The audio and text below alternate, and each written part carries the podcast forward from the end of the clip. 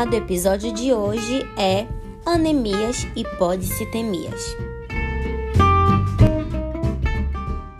A função primária dos eritrócitos é transportar hemoglobina, a qual é responsável por carregar oxigênio para os tecidos. A morfologia normal dos eritrócitos varia entre as diversas espécies que compõem o universo da clínica médica veterinária.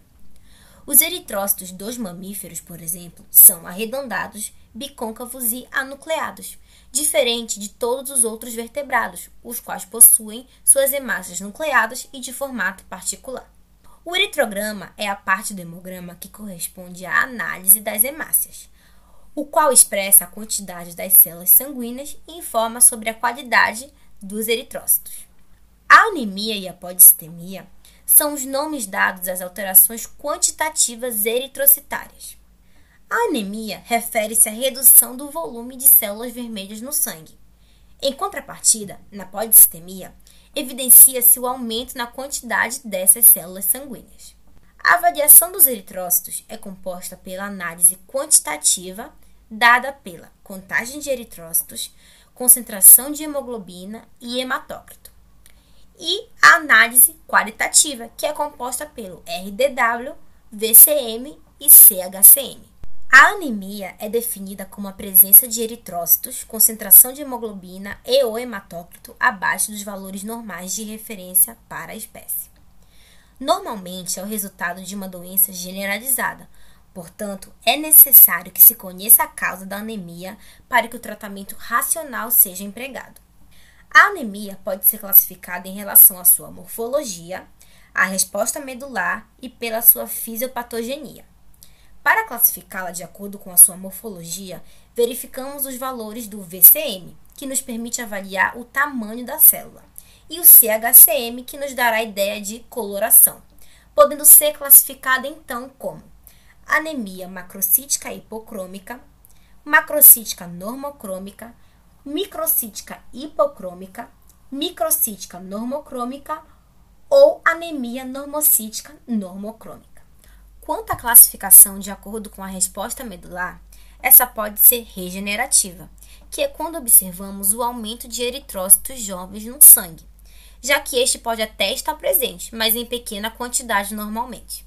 Isso ocorre devido à necessidade de intensificação da produção por parte da medula dessas células, resultando então na liberação de eritrócitos que não estão totalmente formados, portanto, imaturos, na forma de metarubrícitos e reticulócitos, dependendo então da gravidade dessa anemia. Ocasionalmente, mesmo quando esse aumento de células jovens não é observado, ainda podemos identificar indícios pela leitura da lâmina de esfregaço, como a presença de policromasia, anisocitose, pontilhados basofílicos e corpúsculo de Hell-Jolly. Já na anemia regenerativa, não será observado o aumento das células jovens, devido a haver problemas na fábrica. Desse modo, só será visto eritrócitos maduros na circulação, e nenhum indício de regeneração e nem alterações morfológicas de policromasia ou anisocitose. Nesses casos, o VCM e o CHCM estarão normais, caracterizando uma anemia normocítica normocrômica. As possíveis causas desse tipo de anemia são aplasia ou hipoplasia medular, deficiência nutricional, afecções hormonais, doença inflamatória crônica e a doença renal crônica, no qual o rim não consegue produzir eritropoetina e sem esse estímulo, a medula óssea compromete a produção de novos eritrócitos. A anemia pode ocorrer por perda de sangue, destruição acelerada dos eritrócitos ou diminuição na produção eritrocitária. A anemia por perda de sangue é consequente da hemorragia, a qual pode ser aguda ou crônica. Já a anemia por destruição acelerada é causada pela hemólise, que pode ser intravascular, que é quando os eritrócitos se rompem dentro dos vasos sanguíneos, seja pela presença de hemoparasitas ou endotoxinas. No entanto, a hemólise extravascular geralmente é consequência de doenças infecciosas. Neste caso, os eritrócitos se rompem nos tecidos. Ao microscópio, pode-se identificar na lâmina a presença de rouleau, que geralmente pode estar associado à anemia hemolítica imunomediada. Além disso, a diminuição da produção de eritrócitos é associada à eritropoiese diminuída ou ineficaz. No entanto, pode-se ter o inverso da anemia, que é a podicitemia. Esta é caracterizada pelo aumento do número de eritrócitos circulantes, que estão acima dos valores normais para a espécie.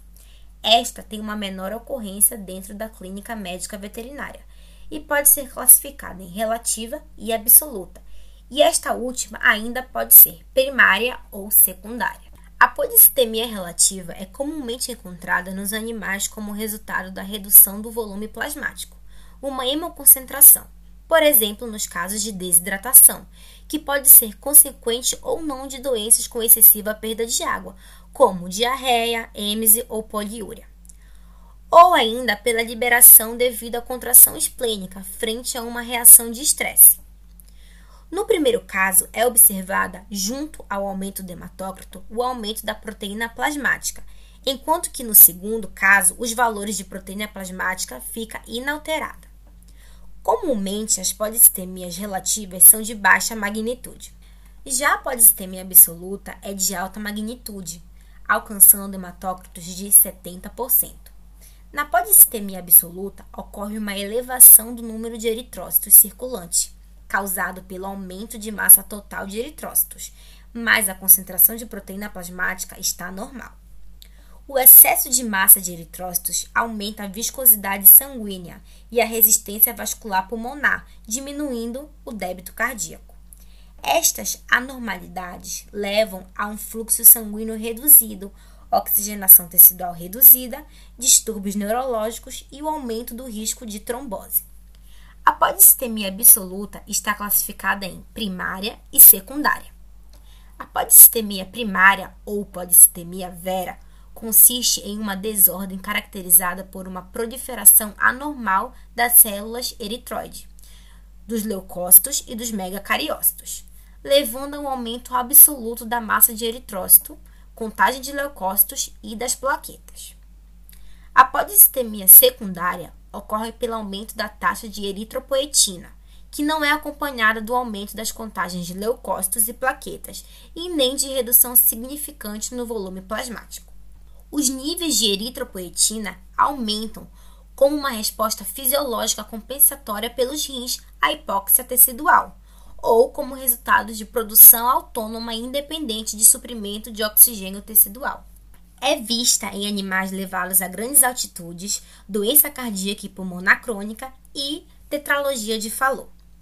Pode ocorrer também devido à elaboração inadequada de eritropoetina, encontrada em alguns casos de hidronefrose, cistos renais, tumores secretantes de eritropoetina e certas doenças endócrinas como o hiperadrenocorticismo.